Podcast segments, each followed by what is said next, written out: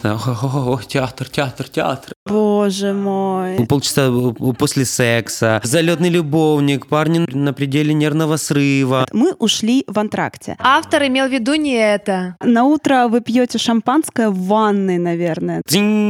Все, релакснул и пошел там спать. Ой, он уронил чашку, это очень смешно. Тогда тебя распределили незнайкой, извини. В общем, было очень страшно, спасибо. Нет, это тупо.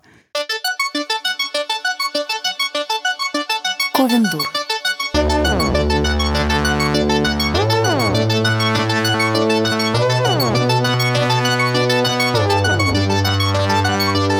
Всем привет!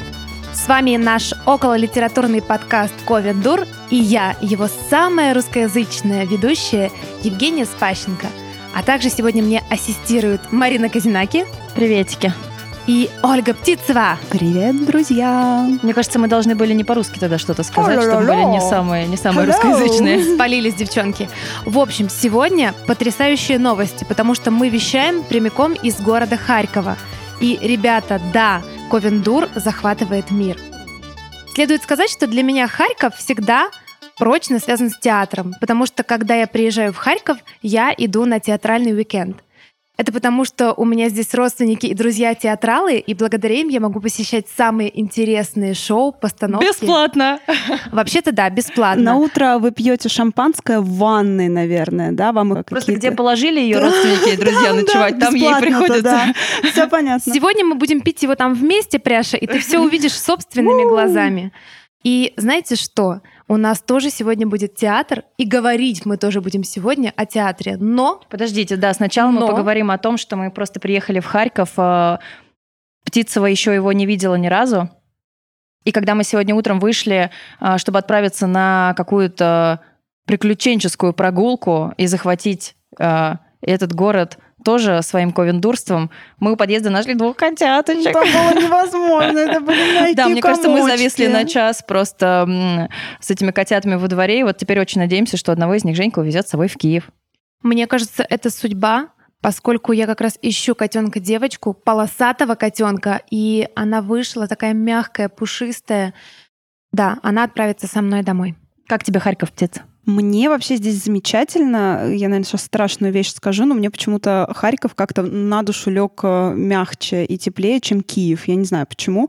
Мне прям сейчас я иду, и так все красиво, и так классно, и такая осень. Вообще у нас замечательная какая-то поездка. Мы вот тут вот 4 э, часа ехали из Киева в Харьков, и 4 часа мы болтали. Мы не переставая говорили, говорили, говорили. Позади нас сидели люди, и все эти 4 часа они цокали и говорили, боже мой, ну сколько можно трепаться, но когда они заткнутся. Никто же нам не сказал про ну, это. Ну еще бы, конечно. Мы бы тогда вовлекли их в наш Просто разговор. в начале поездки мы на женщин впереди сидящих уронили пряжный чемодан неподъемный с, с верхней полки, так что ничего. Ужасно. Да, ну, в общем, нам все здорово, нам прям вот даже немножко грустно, что поездка наша подходит э, к завершению, но подкаст-то мы пишем прямо сейчас, так что давайте, наверное, к нему потихонечку возвращаться, потому что сидим-то мы тут не втроем в комнате с мягкими стенами, а сидим мы вместе с нашим прекрасным гостем, это Игорь Ключник. А он актер и директор театра «Нефть» и театра «Прекрасные цветы», ректор школы актерского мастерства «Тесто» и «Тесто Kids и основатель урбанистического театрального фестиваля «Парад Фест». Игорь, привет! Привет, девчонки. Привет. Привет. Ну, расскажи нам, какой он э, театр в Украине? Что вообще сейчас происходит с современным театром? Вообще, как, как обстоят дела? Вот на твой вкус, взгляд, это будет не обязательно то, что люди будут сверять там с, не знаю, с Википедией и так далее. Ну, э, во-первых, спасибо большое, что вы доехали, пригласили меня на свой замечательный подкаст. Для всех слушателей это отдельное, наверное, удовольствие наблюдать перед собой трех девиц, как три девицы у окна, и которые рассказывают сейчас о том, как, какой Харьков, и сейчас осень, и действительно невероятная погода за окном. Если возвращаться к теме театра, то эм, какой театр в Украине сейчас? Бум! Разный. Ну, э, если говорить о том, э, какой он в массовом потреблении да, для людей, и это, наверное, одна из наших болей, это, конечно, театр развлечения. Это, это такой мейнстрим, скажем так. Ну, это Это не то, что мейнстрим, это театр э, построен на теме такой... Если вы знаете программу «95-й квартал», э, да, О-о-о. и вот такой душок, скажем так, да, э, для людей, которые идут в театр и которые хотят просто развлечься, просто это отдохнуть. Это комедийное что-то, скорее? Это комедийное, это э, темы спектаклей э, такие из разряда там «Полчаса после секса», знаете, там такие темы или названия... Э, какой-нибудь парни, залетный любовник. Залетный да? любовник, парни на пределе нервного срыва. Боже там мой. мою соседку зовут Джоанна и так далее и тому подобное. Ну, я сейчас утрирую, но тем не менее, в принципе, основная масса, большинство театров вот с подобными такими спектаклями. И, соответственно, конечно, для нашего зрителя, когда приезжают подобный театр, даже гастролеры, это просто забитые залы, это хохот, это юмор во многом ниже пояса. Но это если говорить такой, сразу начать Массовый. с такой печальной какой-то истории, истории, но в принципе, наверное, так везде, и это нормально. В Москве, если зайти в метро и посмотреть, э, какие рекламы официальные каких театров, то это будет вот этот э, а, театр, который ставит э, комедийные шоу.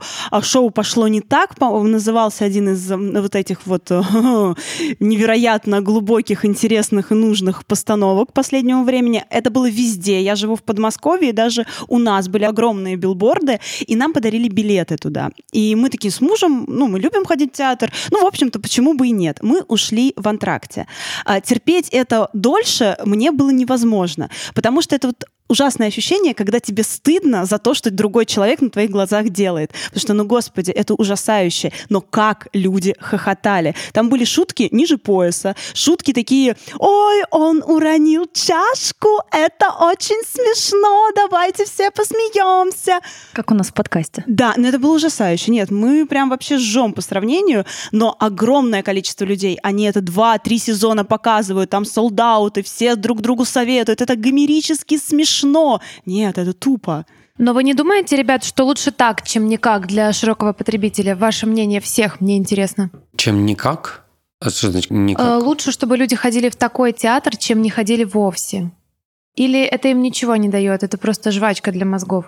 Возможно, это просто такая отдушина, как иногда и я сам люблю прийти домой и включить что-нибудь такое не сверх э, андеграундный какой-нибудь, да, фильм, Бывает. сериал, а просто хочется что-нибудь включить, как э, даже уже, наверное, термин такой, да, есть там по ютубить или как-то просто включить и не думать ни о чем. Вот посмотреть что-то совершенно легкое, быстрое, такое, быстрый всплеск дофамина. Так, все, релакснул и пошел там спать.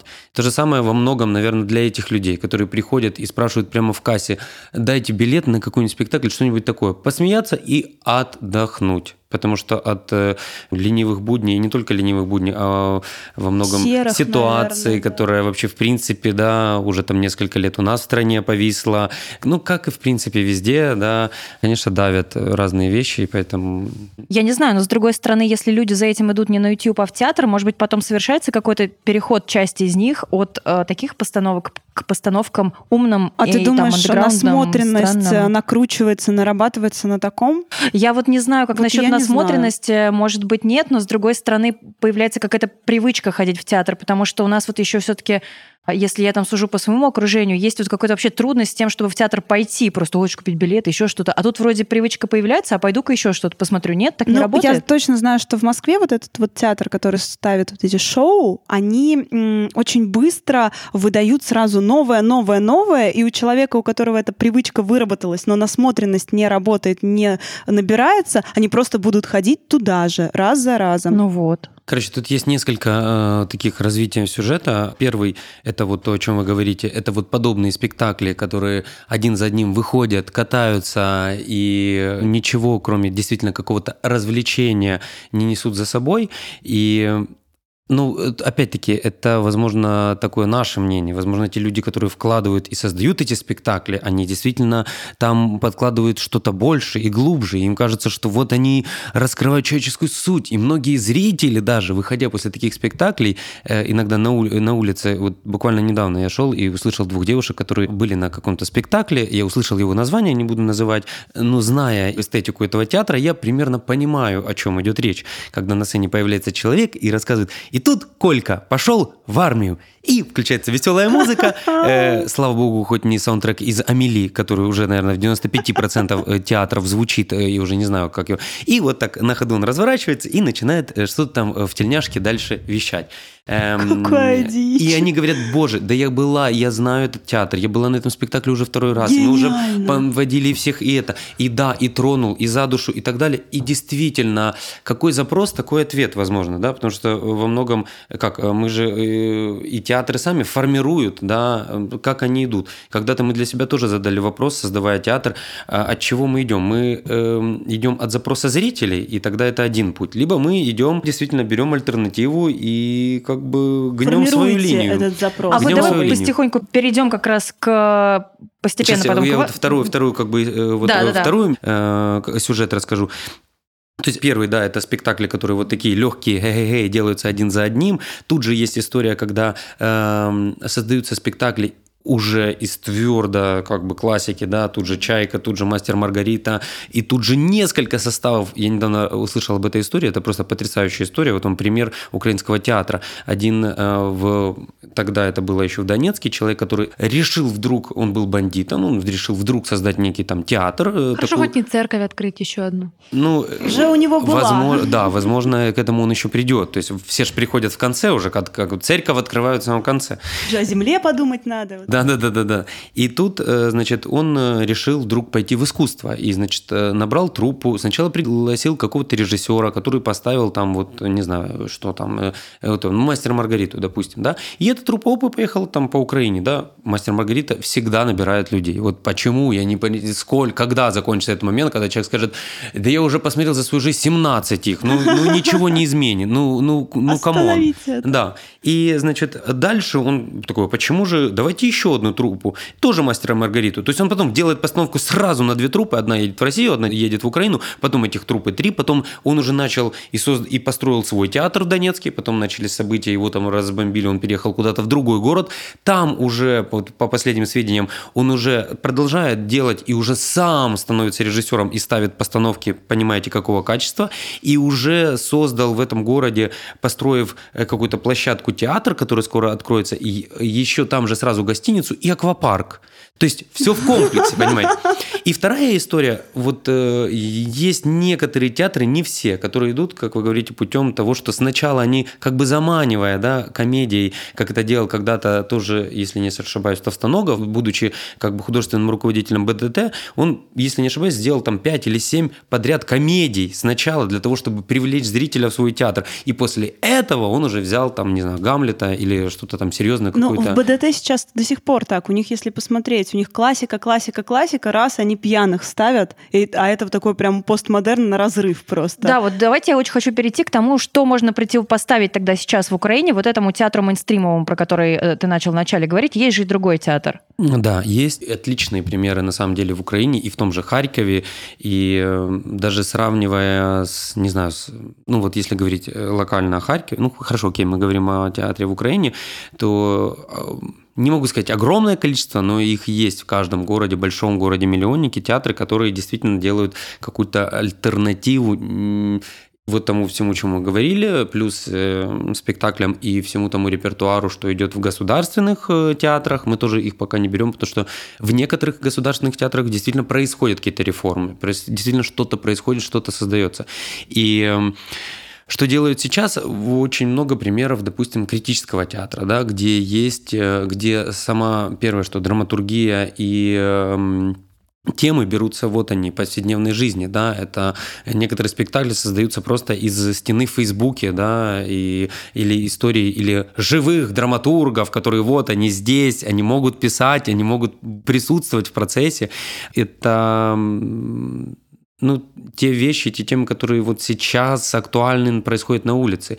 Возможно, эти спектакли, эти материалы не могут жить долго, так как «Мастер Маргарита», но они намного острее, они намного вскрывают они больше. сейчас. Да, и даже для нас сейчас в нашей всей ситуации некоторые вещи Понятно, что во многом у нас есть сейчас одна тема, да, которая боль у многих, но благодаря этому люди, которые приходят, они хотя бы могут ее как-то отрефлексировать, они могут ее хотя бы увидеть, прожить со стороны и э, не просто расслабиться, а где, расслабиться где-то на более другом уровне. Это не значит, они вот здесь в, в жизни живут в этих темах, приходят в театр и там то же самое. Нет, в жизни э, из-за нашего менталитета. Мы даже, мне кажется, многие темы просто не вскрываем, не, не обсуждаем, у нас не принято так, да, а вот в театре вот допустим, том же критическом, да, каком-то, где тема и это некое высказывание, где перемешивается оно не только с э, какой-то там высказыванием самого режиссера или драматурга, но еще и с актером, который играет эту роль,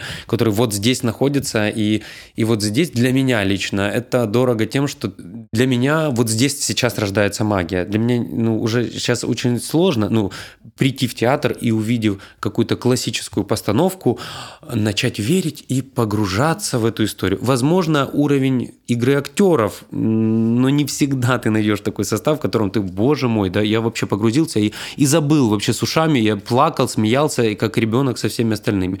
А, а сейчас, приходя на некоторые спектакли, театры, которые вот пользуются там некими приемами вот этого некого и высказывания, и вербатима, где они уже берут какие-то, да, высказывания кого-то, и, уж, и вот на этом переплетении я понимаю, где меня обманывают, где настоящее, где, где это ложь, и, и что происходит. Вот для меня это сейчас одно из самых таких ну, вкусненьких, что происходит. Игорь, ты директор и актер в двух театрах. Mm. Расскажи вообще, чем они отличаются от других театров в Украине, не в Украине, чем они хороши? Первое. Рассказываю о театре «Прекрасные цветы», которому в этом году уже девятый театральный сезон пошел, достаточно много для нас. Такая маленькая предыстория. Это можно будет потом так в перемотке поставить, так прозвучало на правах лицензии. Значит, театр основан 9 лет э, назад тремя парнями. Это вот э, я, Артем Вусик и Денис Шмелев. Вместе мы учились в театральном факультете, друг друга там особо как-то не пересекались, дружили, ну, каких-то творческих э, чего-то подобных вещей мы не делали. И первая наша встреча была из создания некого капустника. Не знаю, мы так уже любим на интервью говорить, звезды так сошлись, не знаю, почему так, и мы втроем... Вы три звезды и сошлись. Да, вот, вот это прямо вот туда, да. А, ты молодец, лиса.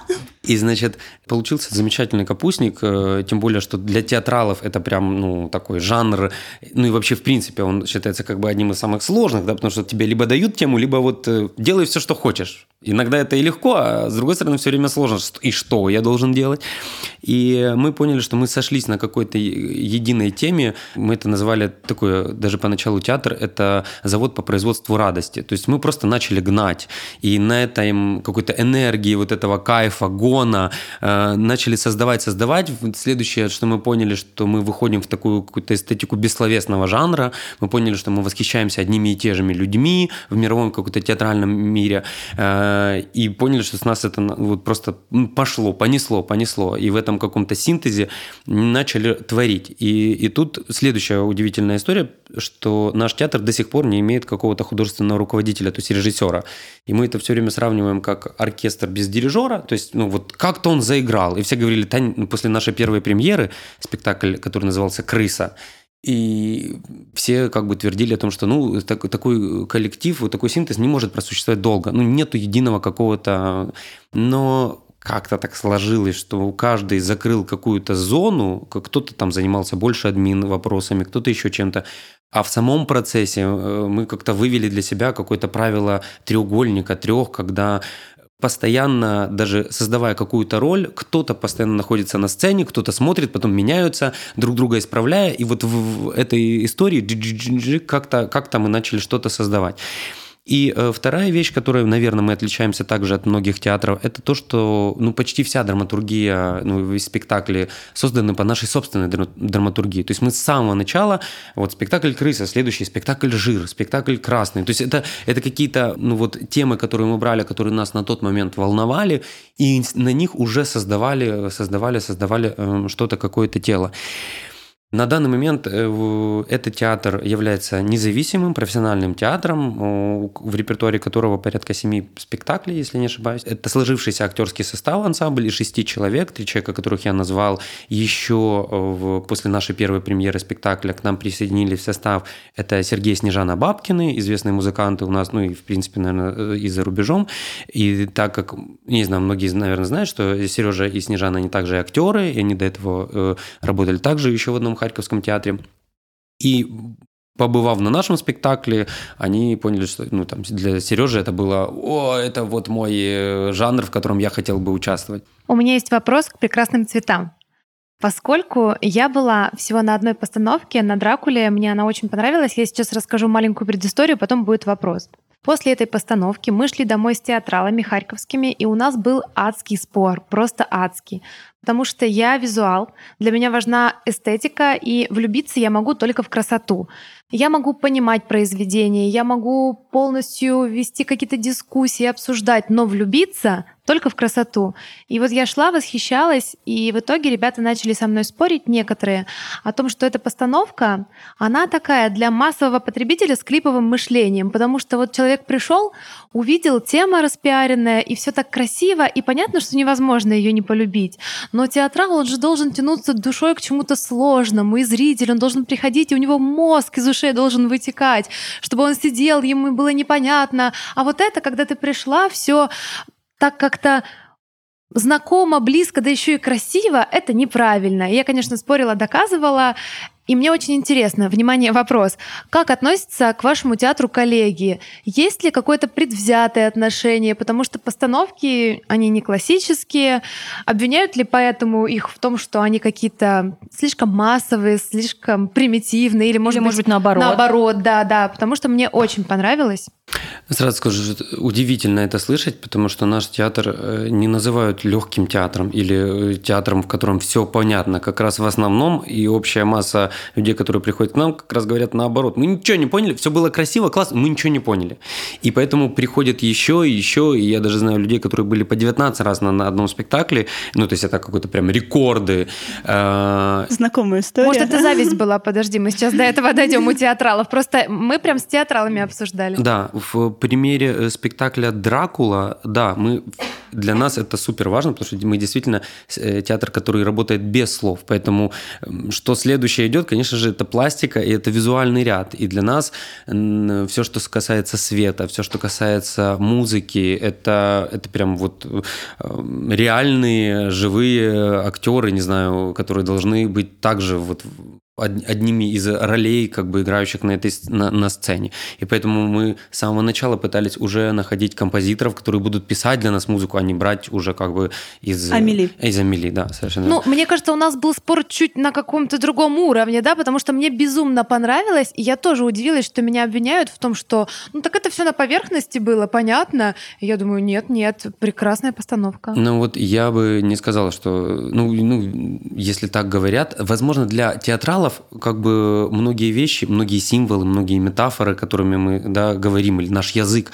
он уже понятен, и они, и для них это все понятно, допустим, да, но для большинства людей, а особенно тех, кто не потрудился перечитать там, я не говорю там уже книгу, да. Мастер Маргариту. А, да, и прийти на спектакль Дракула. А хотя бы даже вкратце, то есть все равно даже люди, которые прочитали, они потом выходят, и у них масса-масса вопросов, даже которые хорошо знают. Так это же самое приятное, когда остается недосказанность внутренняя для... возможность я... проговорить в голове. Я всегда да, привожу пример, как оценивать спектакль, после которого человек, зритель вышел и говорит, ну, понятно, да, доктор убийца, все, класс. Хорошо, ну, мне понравилось, Классно молодцы. провели время, да.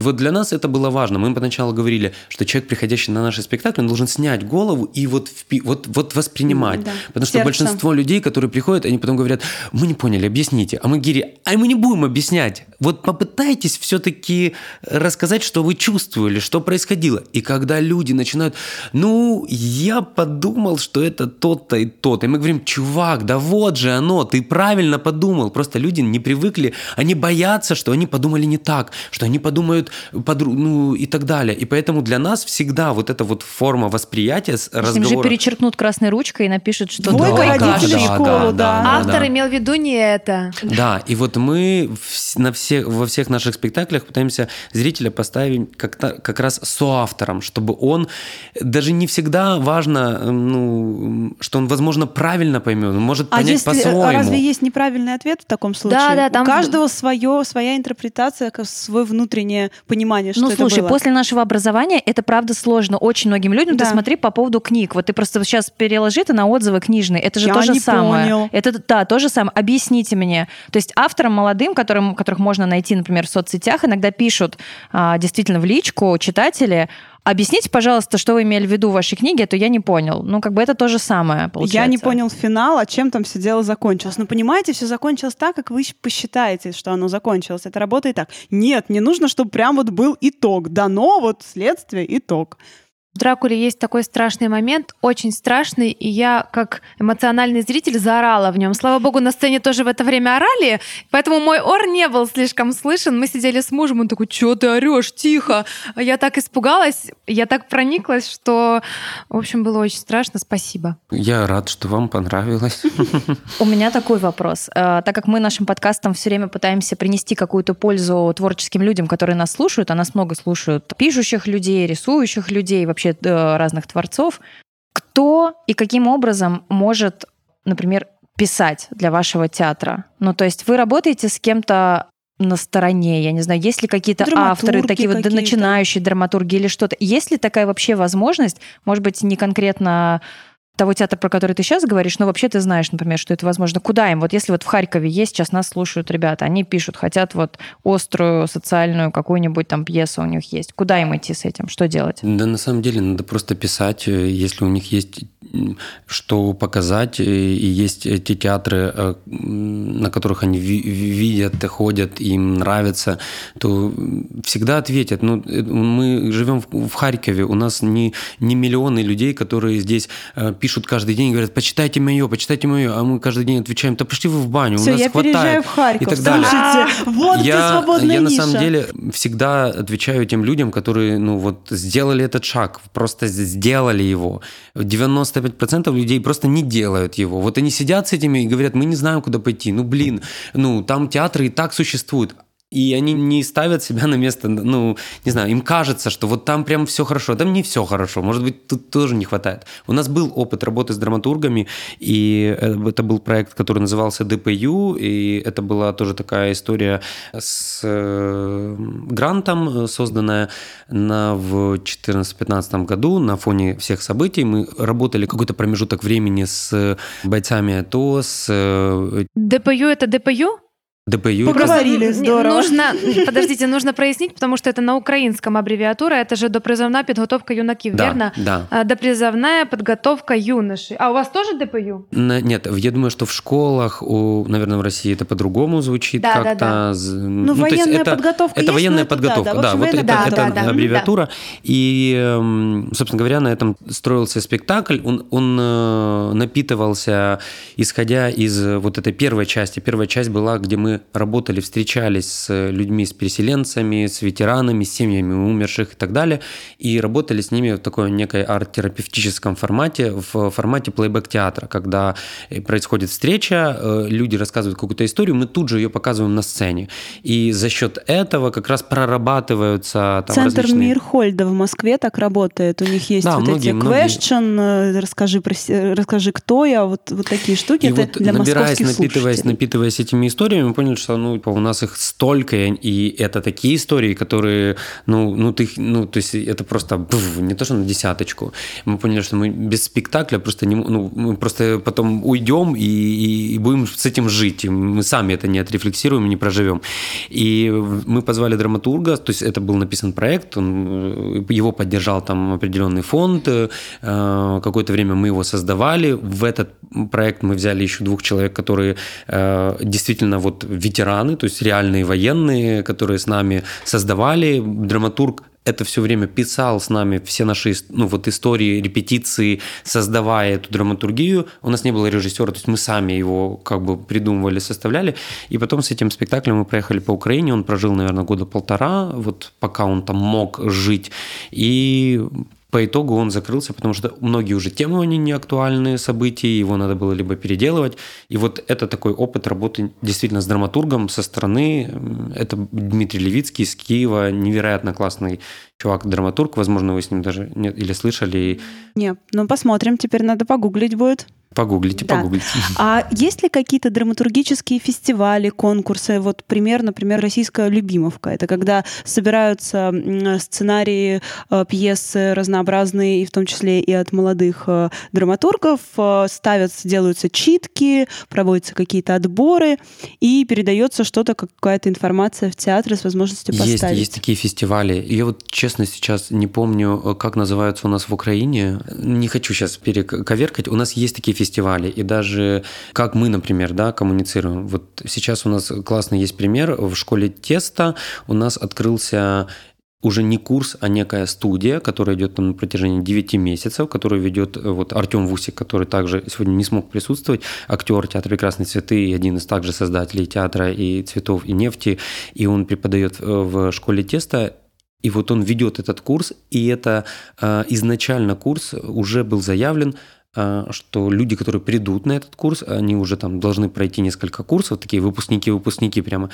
и они берут реальную драматургию, драматургию, которая как раз победила на одном из этих конкурсов. Драматург, э, который приедет и будет, э, значит, вместе с этими ребятами вот в процессе, то есть это вообще как бы такой офигительный, классный такой нонсенс, не знаю. Для театрального мира это нормально, для людей, которые, например, без профессионального образования, они будут вместе создавать, и причем это будет кукольный спектакль, то есть созданием кукол, и дальше по финалу, по итогу этот спектакль войдет еще и в репертуар театра «Нефть». Вот, собственно говоря, мы возвращаемся к теме, чем отличается театр «Прекрасные цветы» от э, театра «Нефть». Если в «Цветах» это нету художественного руководителя, большинство спектаклей по собственной драматургии созданы, и сложившийся некий такой состав, актерский ансамбль, да, который там не меняется.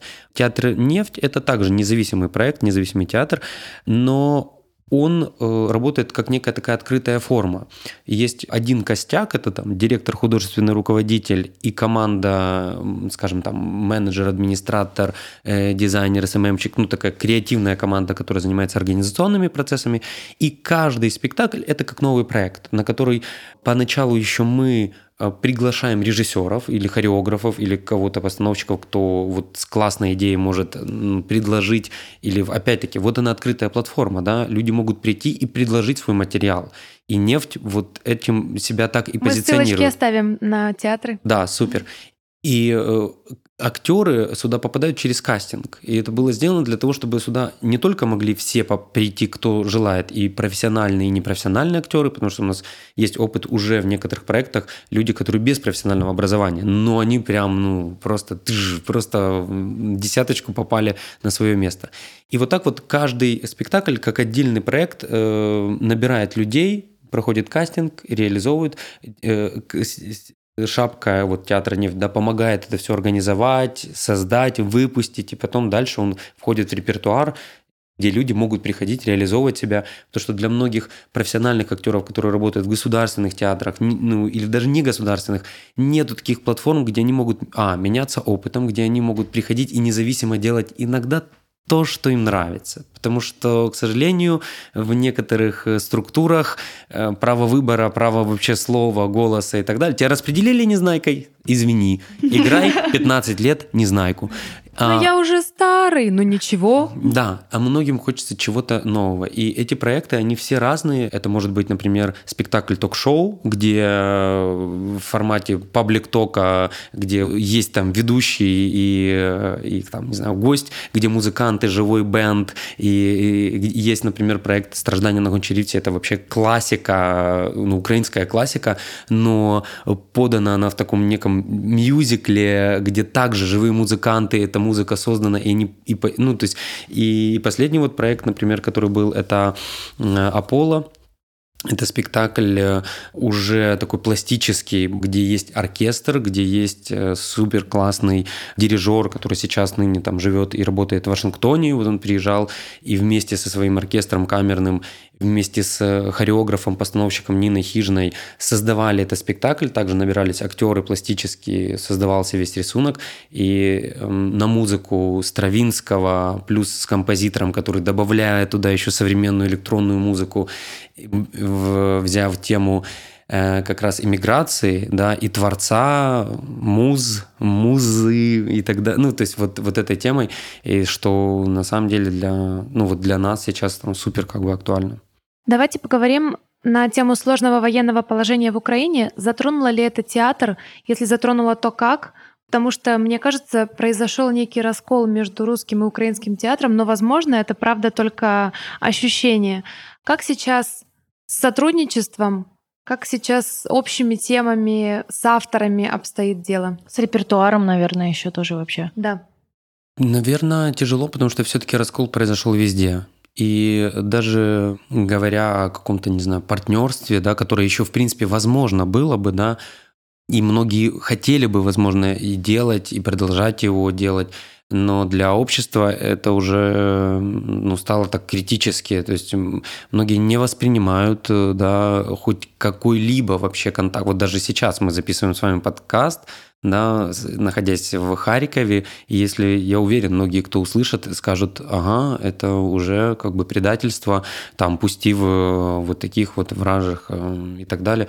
Ой, это прям как мама моя, которая говорила, вы попадете там в беду, вы обязательно попадете там как в беду. Как огромное количество людей, и, а еще да. хуже, когда это говорят и родственники, и вот этот раскол, ну, то есть это очень-очень больная тема насколько и как это повлияло на, ну, вообще на культуру, мне кажется, что во многом это повлияло на украинскую культуру позитивно, потому как э, из-за нехватки, ну то есть из-за вот этого перекрытия некой границы, да, и возможности приезжать или выезжать, гастролировать, начали генерироваться, рождаться какие-то проекты здесь, и в том числе театральные, музыкальные, и они действительно начали расти просто как грибы, бум-бум-бум-бум-бум, плохие, хорошие, тут уже сложно судить, но это количество. А иногда бывает, что количество намного лучше качества, потому что качество ты из 100 идей сможешь, или из 100 классных проектов, или там из 100 плохих проектов ты найдешь хотя бы один уже проект, или два, которые действительно будут примером не только там вообще для Украины. Это если говорить так, в принципе, глобально. Но опять-таки тут очень такая двойственная история, потому что а, а, а во многом это и плохо, да, потому что много мы... неадекватных мнений появляется даже там к русскому языку, к русскому театру Пушкина, например.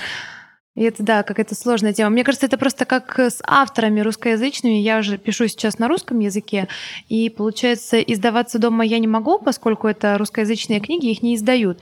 Но издаваться за рубежом тоже нельзя, потому что операции приостановлены между Украиной и Россией. Ну и, получается, людей искусства загоняют в такие стеклянные рамки, где им никак невозможно себя проявить. Но искусство, оно же не об этом. Хотя о всплеске творчества национального, э, я согласна, это правда здорово. Мне кажется, что у нас и книгоиздательство начало развиваться активнее, какие-то авторы находятся, это правда хорошо. При этом здорово было бы сохранить здравость мнения угу. и какую-то человечность, что ли. Просто я знаю, что в условиях сильных ограничений, потому что это можно рассматривать как ограничение в информации, в общении и так далее, всегда э, появляется действительно большое количество новых идей, которые раньше бы, может быть, не появились. Просто и не было бы на проектов, да, и искусство и процветает, это правда так. С другой стороны, я это вижу еще как невозможность обмена опытом каким-то важным, потому что из-за вот этих вот да, границ мнений странных и так далее прерываются какие-то важные связи, которые до этого были, и, конечно, это печально. Ну, я хочу надеяться, что это переходный период, который всегда острый, всегда тяжелый, всегда больной, и когда он закончится, то э, все придут к какому-то новому пониманию, как должно быть, максимально дружественному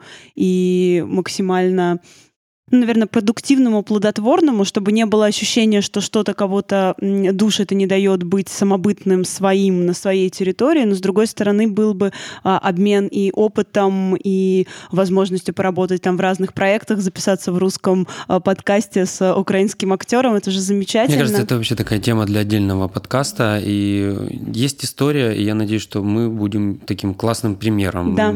по итогу этого всего. Меня есть история, которая произошла с моими знакомыми, которых позвали в Россию на театральную школу, театральные мастерские, и им приходилось туда ездить инкогнито для того, чтобы здесь, в своей стране, их не уволили, не убили, не освистали. И это ужасно, потому что эта поездка, она правда была об искусстве, исключительно, об обмене опытом. Я надеюсь тоже, что скоро такого происходить не будет, и все у нас выровняется, и Ковендур тоже этому будет способствовать, какое-то объединению какому-то и дружбе.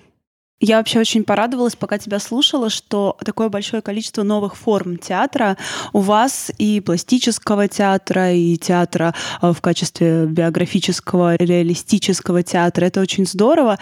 Э, тебе кажется, что вот мы потихоньку отходим от старого театра, мы, я имею в виду вообще вот э, театральная сфера, театральная жизнь, а, отходит от классического театра в сторону новых форм, нового языка, нового смысла. Э, сложно так, наверное, говорить, потому что все, о чем я сейчас рассказывал в примере наших проектов, на самом деле это уже очень и очень давно, 50, там, 70 лет назад реализовано как бы в, ну, в мировых да. масштабах, в европейском театре. Эту всю историю уже давно проживали. Э, что-то меняется, что-то добавляется. Мне в этом всем нравится в каких-то новых веяниях, да, это какое-то новое соединение, синтез чего-то нового, да, вот то, что я говорил, это какие-то спектакли ток-шоу, да, где есть, не знаю, соединение вот того, эм, ну, жизни и искусство.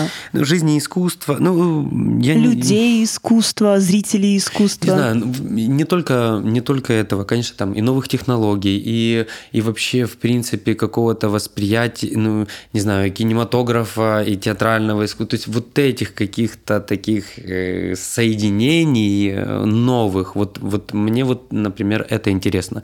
Сказать о том, что театр сейчас, в принципе, уходит от э, классического и старого. А что было старое? Старое, тоже, ну, есть какое-то массовое больше, наверное, да, есть какой-то там альтернатива, андеграунд или, или какой-то артхаус. Ну, то есть это как везде, да.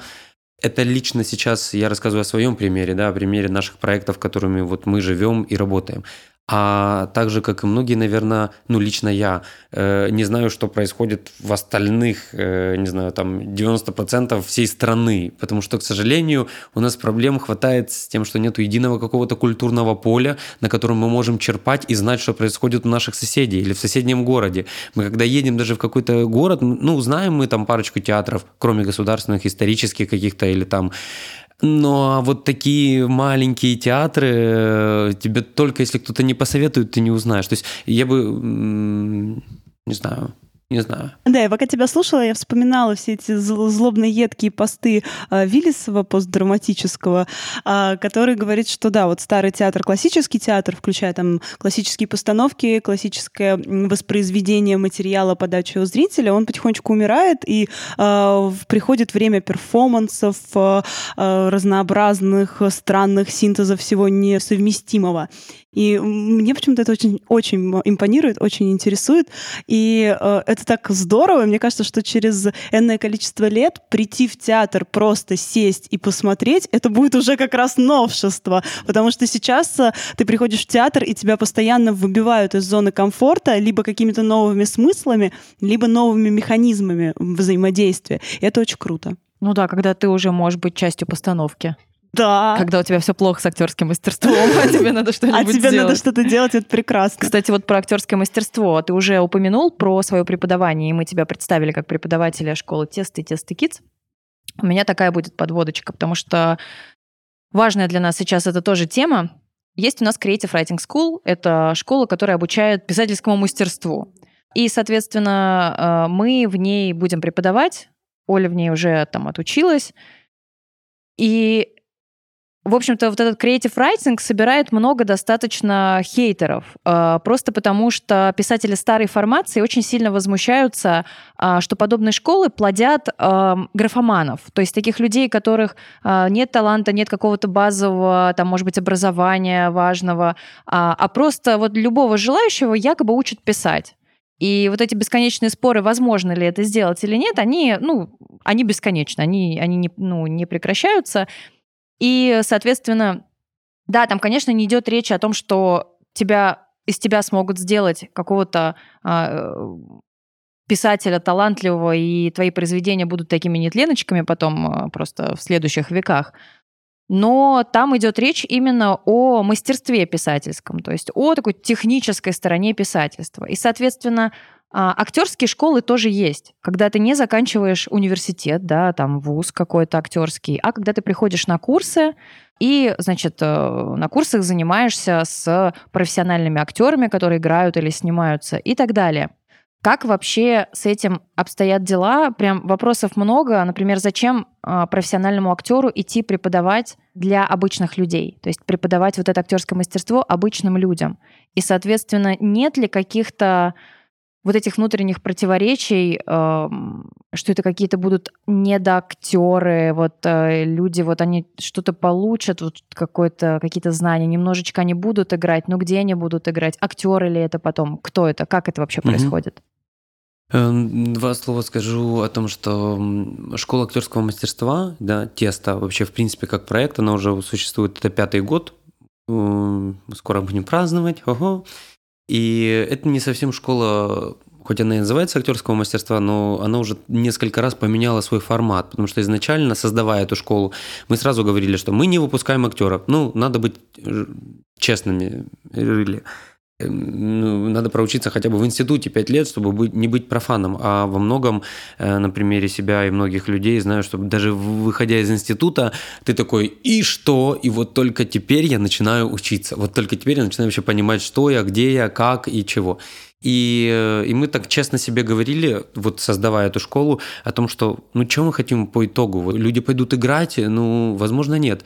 И задача была, наверное, наша, это чуть-чуть расшевелить вообще в принципе э, людей. Э, я это называю так, открыть забрало. Я это привожу как пример, где мы на наших базовых курсах, ну вот там первых курсах, которые создавались, задача была не научить играть что-то, а начинать одевать какие-то маски, а наоборот снимать их, наоборот сначала познать себя, ну вот э, какой я человек, да, и тот же Станиславский, если уже так говорить, да, Лаверды говорил о том, что да, прежде чем играть какие-то роли, надо познать себя. И вот это, наверное, наша история, то есть о каком-то познании себя, где э, благодаря актерским техникам а в первую очередь, наверное, для нас самое важное это формат, вот в котором мы проводим. Это актерские тренажи игровой форме, которые благодаря игре, погружения в игру человека прорабатываем, мы можем прорабатывать огромное количество различных тем, да, и в том числе и это командообразующие какой-то э, вещи, которые как раз вскрывают людей и э, учат во многом иногда доверять, научиться партнерингу, э, видеть. Э, и, наверное, одно из самых главных сейчас том направлении, в котором мы вот понимаем, что мы начинаем, наверное, в нем двигаться, это какой-то эм, коммуникации и эм, взаимодействия, ну, то есть человека и человека. И в нашу эру soft skill ов, да, скажем так, это вот одно из, наверное, таких самых горящих э, и мы вот сейчас уже по истечению пяти лет мы понимаем, что вот это мы делаем, вот эту, это мы решаем и занимаемся этим, этим с людьми. Да, благодаря и через призму актерского тренажа, актерской, актерских техник, но при этом э, те знания, которые мы даем, они помогают человеку чуть-чуть расширить его там, я бы даже сказал так, мировоззрение. Потому что на курсах мы не только там, где есть основная часть, это все-таки практика, и это как раз вот эти игры да, на различные темы где есть теория, где мы приглашаем других педагогов, которые читают лекции не только там о каком-то театральном искусстве или там историю театра. И то это история театра за два часа, где людям рассказывают о том, как вообще эволюция была, что такое театр был, каким он сейчас есть, и дают, э, например, там критерии оценки, чтобы человек вышел с этими знаниями и ими мог пользоваться в жизни. И, там, посмотрев фильм, сказать, мне понравился или не понравился, или спектакль, или балет, оперу, неважно что. То есть он мог бы там говорить, ой, это не просто там девочка прошла в антракте, и мне ой, зашло как это, а, а вот реально как бы понимать и воспитывать некий этот вкус как раз. Для То того, чтобы... Вы себе клиента готовите будущего. Да, на самом деле это не смешно, потому что вот это как раз, эти все проекты, которые мы сегодня обсуждали, это как раз, как я считаю, и помогает создавать в этом городе ну, такое некое новое культурное поле, где человек может получить класс, ну вот действительно образование и понимать, что современное искусство это не вот так, как показывают там, заложив руку через голову и говорят, это, это современное искусство, это как бы, ну, не имеет смысла это понимать. Это, ну, где есть и лекции по изобразительному искусству, где действительно рассказывают, что такое, не знаю, там, квадрат Малевича, и, и это не просто черный квадрат или, или это там по кинематографу, где даются какие-то базовые вещи, там тоже а, ораторское мастерство или креатив, ну, то есть как, э, не знаю, прокачивать свой мозг, как э, находить выходы творчески, да, подходить к каким-то эм, решениям задачи а или генерации каких-то идей и так далее. Но при этом вот эта вот линия как бы актерская, она присутствует, потому что в конце на многих курсах есть финал. И в данном случае у нас это как раз формат перформанса. И мы все время говорим, что для нас не так важен, конечно же, финал, как э, все-таки процесс, потому что э, финал происходит вот так, пум, за одну секунду. Все, ты уже проснулся, ты с цветами, с дипломом, такой, что было? И родители говорят, все, мы посмотрели, классно, да. И что потом с этими знаниями как бы ты можешь делать? Для нас как раз вот важны эти знания, которые человек выйдет и сможет их применять в жизни. И поэтому мы всегда больше проводим такую параллель не с театром больше, да, а вот как раз с, жизнь, с жизнью, да, с теми, э, не знаю, ситуациями, в которые человек, попадая, сможет не знаю, начать там, не знаю, импровизировать, находить выход, да, для того, чтобы эти знания ему помогали потом, и в том числе и как раз взаимодействии с людьми. И это так, если сказать, в принципе, как бы о том, зачем идут к нам люди.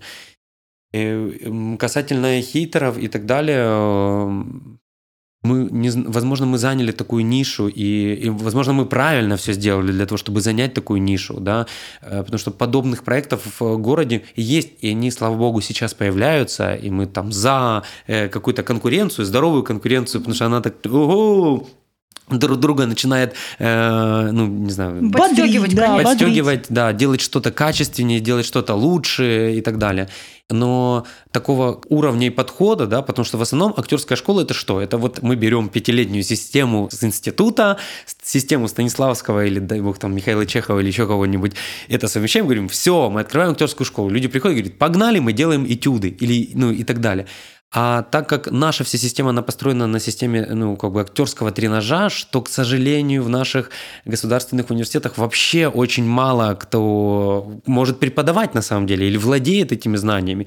И действительно, благодаря ряду там, проектов, школ, в том числе и э, небезызвестной, наверное, вам международной школе СТД, на которую когда-то все время попал я, потом наши там педагоги, где на протяжении месяца ты действительно получил такое огромное количество знаний, что просто приехав, э, вот мы с Машей Барковской просто думали, куда, куда, куда, куда что с ними делать? Потому что работая на тот момент в государственном университете, в академическом, да, ой, не университете, в театре, придя к директору и сказав, э, давайте, я готов провести тренинг просто для актеров на постоянной основе, на который пришли в первую встречу два человека. И, соответственно, ну вот это как бы такая была вынужденная история что-то сделать. И так родилась, э, собственно говоря, школа. Если говорить о том, зачем люди и профессиональные актеры приходят сюда преподавать, Давай можно про тебя. Вот что тебе это дает, если ты за всех, допустим, вдруг не хочешь? Для меня первое – это начав преподавать или вообще вкусив этот как бы плод э, педагогики, да,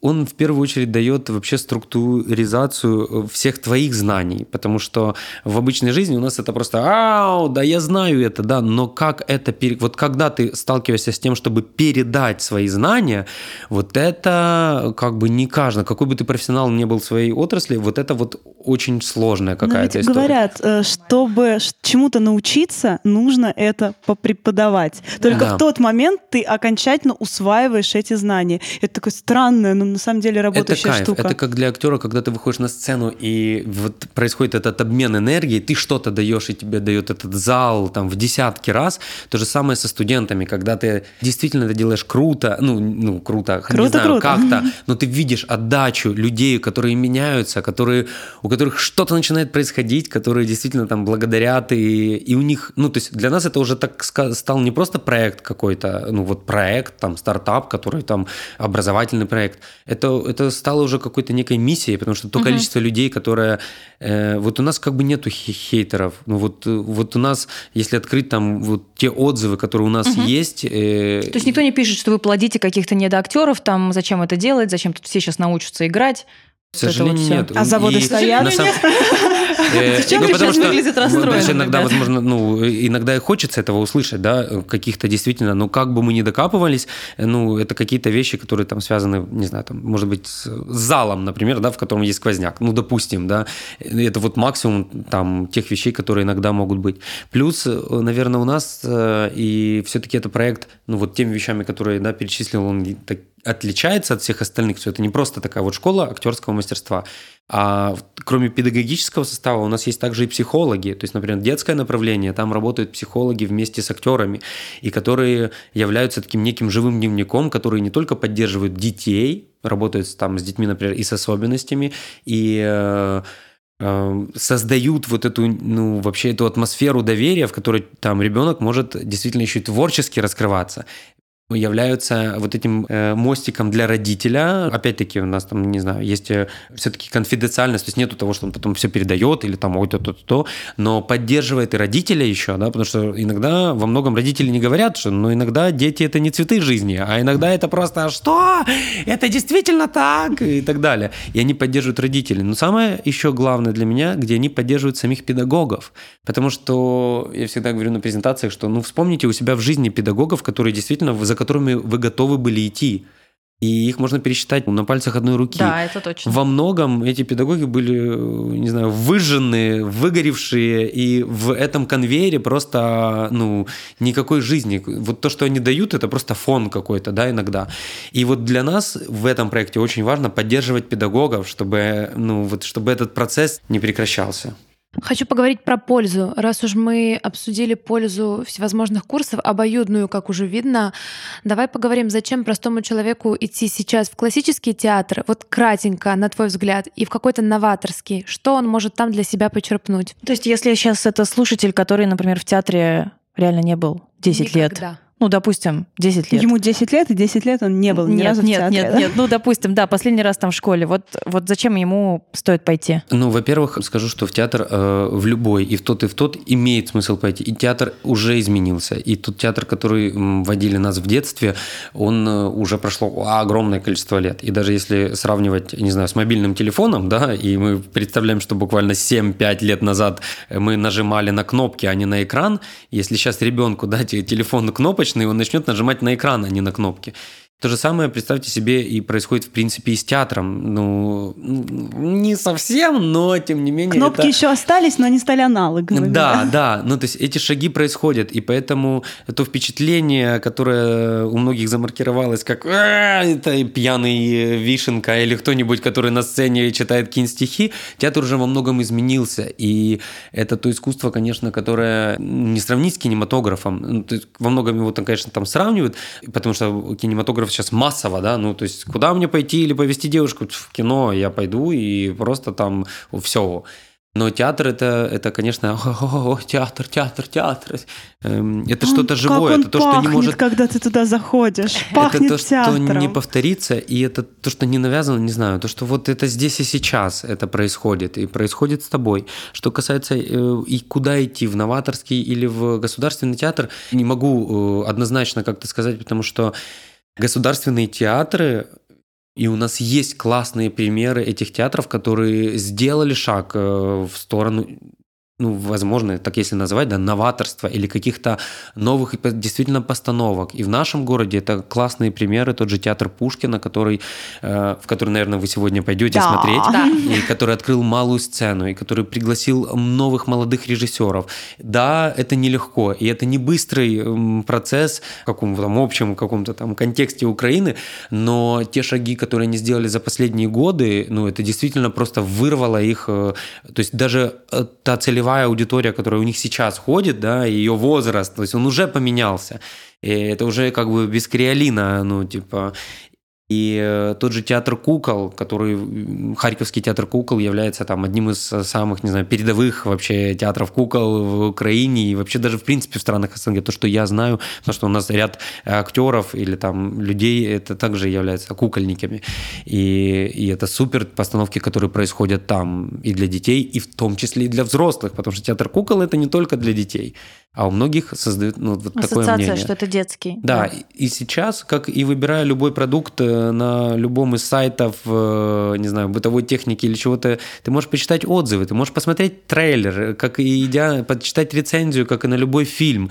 И вот это как раз э, во многом решит, ну, тебе стоит туда идти, не стоит, но попробовать хотя бы один раз стоит. Давай тогда перечислим еще раз, мы их уже называли, ну какой-нибудь топ-5 харьковских театров, если человек оказался в Харькове, куда ему идти? Еще раз. Можно на постановке в этих театрах. Да, да. Свои можно советовать, ну, нужно даже. Вот тут опять сталкиваясь с той проблемой, что последнее, что ты, э, к сожалению, делаешь в своем городе, это идешь на постановки своих э, э, коллег или Понятно. театров, ну, потому что там вот, количество времени, и иногда, так как ты все время занимаешься театром, ты в свободное время не всегда хочешь тратить свое время Ну, на, на театр. театр. И как, ну, наверное, везде. Ну смотри, театр Поэтому- Пушкина был, кукольный был, э, прекрасные цветы и нефть были, еще какой-нибудь? Ну, конечно же, для многих театралов, кто приезжает в город Харьков, э, уже, не знаю, таким корифеем э, негосударственных профессиональных театров, это также является театр 19, да, э, который выпустил огромное количество супер крутых э, спектаклей, актеров, и это тот театр, которым вдохновлялись мы, и во многом они, наверное, одни из первых, кто вот стали таким серьезным и крутым примером для актеров, которые выпускаются из э, университетов, о том, что жизнь после университета есть. И есть она не только в стенах э, государственных э, учреждений, да, в которых есть определенные рамки, и подходят они тебе, а если не подходят, то есть альтернатива. Идти, и можно э, ну, участвовать и работать в таком, и жить, в принципе, да. Не могу сказать, что прямо как бы мы уже вышли на тот уровень, что театром можно зарабатывать и э, эй, э, ни в чем себе не отказывать. К сожалению, это отдельная тоже тема для отдельного подкаста, и она тоже очень интересная, потому что одной из главных целей, которые мы себе ставили, это действительно кайфовать от того, что мы делаем, заниматься любимым делом, и зарабатывать на том, что мы хотим делать. Очень И мы, разделяем. и мы. Очень В разделяем. области да. театра, да, и это прямо важно, и мы еще пока полны сил добиться этого, и уже классные большие шаги сделали в этом. Поэтому э, вот театр 19, м, наверное, в этой пятерке э, обязан просто быть. Придется Отлично, возвратиться спасибо. еще четыре раза минимум в Харьков. Минимум, Да, минимум, да, чтобы не на да. все два дня. посмотреть на- не на два дня. Ребятушки, ну давайте тогда перейдем к домашке по литреку, мы уже советами начали делиться. А, кто начнет? Мариночка, давай ты. Давайте я начну. Я сегодня хочу э, поговорить о том, что жизнь э, книг вне издательства тоже существует, и я сегодня порекомендую э, графический роман, который выпущен с помощью сам издата. Это художница Анна Никитина, которая нарисовала автобиографичную э, историю о своих взаимоотношениях с Москвой. Я хочу, во-первых, порекомендовать эту художницу сама как художник, потому что меня восхищает э, Анина техника, в которой она рисует. э, Это техника масляной краски и афортной иглы. Это достаточно... Знаете, вот у меня она ассоциируется с э, мультиком «Ежик в тумане». Это на самом деле, конечно, не, не та же самая техника, но вот по атмосфере, э, по тому, как я это воспринимаю, это как-то безумно трогательно и глубоко. У Ани есть первый роман «Жизнь леса», и роман, который я хочу порекомендовать, называется «Не по пути». Еще раз, это взаимоотношения главной героини с Москвой. Книга делится на три части. В первой части а, показана Москва а, ее глазами, когда она ее не любит, даже скорее ненавидит, не принимает. А Вторая часть — это та, где она начинает замечать э, красоту этого города, начинает как-то с ним знакомиться по-новому и проникается к нему любовью. И третья часть, когда ее сбивает толпа, у нее снова вспыхивает э, нелюбовь и ненависть к этому городу, и она мечется от этих двух чувств. И в итоге приходит к тому, что она просто готова поблагодарить этот большой город, смириться с ним, но э, уехать из него, потому что дальше им больше не по пути. Мне кажется, это прекрасная вещь, прекрасная такая терапевтичная история, вот э, про какие-то терапевтичные взаимоотношения с тем, что ты любишь, не любишь, там, где ты вынужден жить, э, кем ты, может быть, вынужден жить. В общем, Аня, спасибо большое тебе. Роман можно приобрести у Ани напрямую. В Инстаграме ее можно найти. Она Никитина Анна Арт. Я оставлю ссылочку в нашем подкасте и в наших группах. Я вам действительно искренне рекомендую. И, а, ребята, если вы пишете и рисуете, и если пока что вас еще не издали или, может быть, уже не издают. Мы Не знаю, в общем, здесь очень много каких-то разных вариантов. Я думаю, все возможно, и вы должны понимать, что на этом жизнь не заканчивается, и вы можете существовать как свободный художник, так что очень рекомендую эту книгу. Спасибо, Мариночка. Я, значит, порекомендую замечательную постановку, о которой уже говорила сегодня. Это «Дракула», театр «Прекрасные цветы». Если вы будете в Украине, э, гастролируете ли вы за рубежом, ребятушки? Ой, у нас очень интересная история с, за рубежом, потому что так как мы работаем без слов, это такой Куда международный угодно. язык, да, и я всегда говорю, что мы проехали от, там, от Коста-Рики до Азербайджана, и, конечно, в основном это Европа, наверное, но вот мы пробиваем дальше и пытаемся делать это, потому что, конечно, для таких коллективов, как мы, без какой-то поддержки достаточно сложно находить без любого финансирования э, и собираться своими силами и что-то делать. Ну, но мы продолжаем и, и несем в массы по всему миру, показываем, эй, впервые представляю Украину на фестивалях и тому подобное, да. Замечательно. Значит, посмотрите, пожалуйста, гастроли прекрасных цветов и сходите на эту постановку. Я очень люблю Брэма Стокера Дракулу, но даже если вы книгу не читали и не любите ее, и даже если вам мистика не близка, вы все равно сходите, потому что это не только о том и, в общем-то, не о том. Мне кажется, это история любви. Она э, замечательная, она жуткая и пугающая, и вместе с тем нежная и трогательная. Она очень хорошо ложится на современную канву и легко смотрится.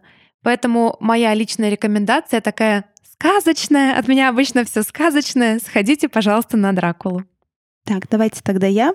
Ну, я уже сегодня упоминала э, Виллисова постдраматического и его прекрасную книгу «Нас всех тошнит», которая посвящена современному театру, театру в России, театру в Европе, мировому театру, театру, который, э, от которого всех тошнит, и э, театру, которого все ждут. Э, Почитайте, это интересно, это зло, иронично, едко. Я знаю, что сейчас, по-моему, большая она стала уже просто эксклюзивом ее найти и А, купить даже. Ну да, насколько я понимаю, ее допечатывают, там какие-то бешеные тиражи, прям зашло людям. Мгм. И это меня как-то так прям радует, потому что это очень такая, казалось бы, узкопрофильная штука, но она завирусилась, и она написана так хлестко, что люди, которые не имеют никакого отношения к театру, вообще не понимают, что там происходит, читают ее, потому что это бывает очень смешно, потому что там очень смешно, очень хлестко, едко. И после этого идут в театр. И это, по-моему, класс. И, во-вторых, тогда уж если мы про драматургов и пьесы, то я, да, я сейчас даже две штучки посоветую. В общем, тут недавно закончился э, еще один сезон «Любимовки», и на сайте выложили э, всяческие пьесы э, людей, которые вошли в лонг-лист, людей, которые вошли в шорт. А в Москве сейчас проходят читки, э, ну и можно просто сесть, посмотреть, почитать и пос- понять, о чем вот сейчас пишет молодой, свеженький, э, чистенький еще драматург, что волнует, что интересует. А, Мне кажется, это полезно. Ну и про, если про пьесы уже состоявшихся драматургов, любовь к которым а, в нас кипит, то, конечно, мы вам посоветуем почитать а, Валеру Печейкина и его «Боженьку». Теперь каждый раз, когда мы говорим слово «боженька», мы имеем в виду Валеру. А, Почитайте пьесу, конечно же, сходите при возможности в Гоголь-центр и посмотрите «Боженьку» своими глазами. Вот, это прекрасно. Передавайте привет ежику. Спасибо. Наверное, из того, что сейчас э, горячо и то, чем я занимаюсь, и так как одна из, од- одни из функций моих, это как раз еще и управленческая э, история, э, о которой мы сегодня ну, достаточно мало, в принципе, говорили, но это еще такая отдельная бездонная вообще история, в которой можно копаться, потому что кроме того, что сейчас актуально что происходит в театре, наверное, следующая актуальная те- тема – это как это происходит, как приводить людей, как делать так, чтобы театром можно было зарабатывать, э, и это всегда больная тема. Будет наша следующая встреча в Да, Харькове с наверное. тобой. И вот в ней мы продолжаем как-то тоже усовершенствоваться, работать, э, интегрировать какие-то совершенно новые, не знаю, там и технологии, и э, идеи э, управленческие. Вон, видите, за мной огромная доска, и кто мне приходит, такие думают, боже мой, ну как в театре работают там по каким-нибудь там системам гибких работ там с командой, Вы agile, пить вино, скрам и так да, далее. бегать Да. красивые и Завернутые, как погладить. Дионис да, в этом. и поглаживать друг друга изредка. Поэтому вот я так это себе много литературы, которую приходится мне читать, она как раз вот связана с какими-то управленческими вещами и также с вещами, которые помогают в этом всем не зашариться, потому что то количество проектов, о которых мы сегодня говорили, они, конечно, съедают огромное количество времени, и, и это ужасно, находить этот баланс и в этом поиске постоянном эм, искусства, и, значит, организация этого искусства. Э, соцсети и все остальное. И вот одна из книг, которая последняя, которую я вот так в процессе, такая настольная книга, которую ты так иногда должен посматривать, которая называется «Эссенциализм» э, Грега Маккена называется «Эссенциализм. Путь к простоте». И это как раз книга о выборе, о том выборе, который мы, нам приходится делать каждый день. Чем, что мы выбираем для себя, э, и это правильно ли выбор, от чего иногда лучше отказаться, и иногда важнее отказаться, чем что-то принять или взять. Ну, вот размышления не только об этой, об, об этой теме, а еще и классный инструментарий, как этим пользоваться в жизни. Вот это, наверное, то, что бы я посоветовал прочитать каждому. Спасибо большое, Спасибо. это очень круто. Спасибо тебе большое, Игорь, за беседу, что ты смог с нами встретиться. Спасибо а, вам. В, вообще в этих условиях вот твоей вот этой вот перегруженной доски, которая за тобой, и в условиях э, наших взаимоотношений между нашими странами, я не знаю, всем остальным. Спасибо, это было очень круто. А, я думаю, что очень полезно. Да. И э, продолжение следует, потому что действительно здесь много тем, и если у нас получится еще раз встретиться э, или с твоими другими коллегами, мы будем только за. Мы Класс. обязательно приедем Класс. на ваши Класс. постановки. Спасибо. Спасибо вам большое. Ну что, ребятушки, мы будем с вами прощаться. Напоминаем вам, что вы можете помочь нам на Патреоне, стать нашим патроном и донатить нас. Благодаря вашей помощи мы покупаем микрофоны, аудиокарты, становимся лучше, записываемся звучнее, поэтому, пожалуйста, присоединяйтесь. У Ковинадур также можно заказать рекламу. Если вы хотите, чтобы мы рассказали о вашем товаре услуге весело и по-ковендурски, пишите нам на почту covendur.gmail.com. Слушать нас можно на всех площадках Пока. этой галактики. Нет, Птицева, давай перечисляй площадки. Ну, их много. Ну, почему всегда это делаю я? Ну, в общем... Это всегда делаю я. Всегда, блин, делаю я. В общем, Apple подкаст, Google подкаст, CastBox, Bookmate, Яндекс, Яндекс Музыка, ВКонтакте, Facebook, Подбин и все. И все, ребятушки. На этом пока. Пока! Пока!